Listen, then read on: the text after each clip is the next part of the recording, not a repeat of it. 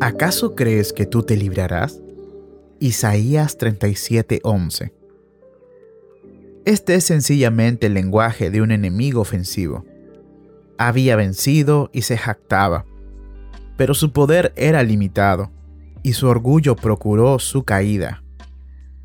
Con frecuencia, cuando estamos en problemas, angustiados, enfrentando pruebas, sintiéndonos pecadores e indignos, se unen la incredulidad y Satanás, y señalando a otros que han caído y a nuestra admitida indignidad, nos preguntan con tono de insulto, ¿acaso crees que tú te librarás?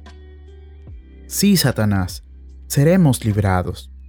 El Dios de Ezequías es nuestro Dios, y Él ha dicho, en seis tribulaciones te libraré, y en la séptima no te abandonaré.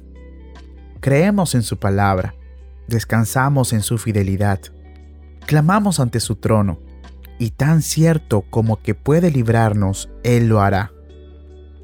Con frecuencia lo ha hecho en el pasado. En el presente, libra a todos los que oran, y en Él confiamos que nos librará. No por algo que haya en nosotros, o por algo que nosotros hayamos hecho, sino porque Él lo ha dicho. Estaré con Él en medio de la angustia. Yo lo pondré a salvo y lo glorificaré. Lo enalteceré porque Él conoce mi nombre.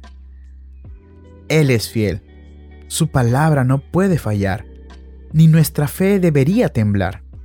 La salvación es segura porque Dios ha hablado y Dios es verdad.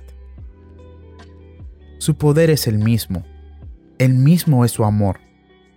Brilla inconmovible la promesa, rodea su nombre la eterna verdad y asegura las preciadas palabras.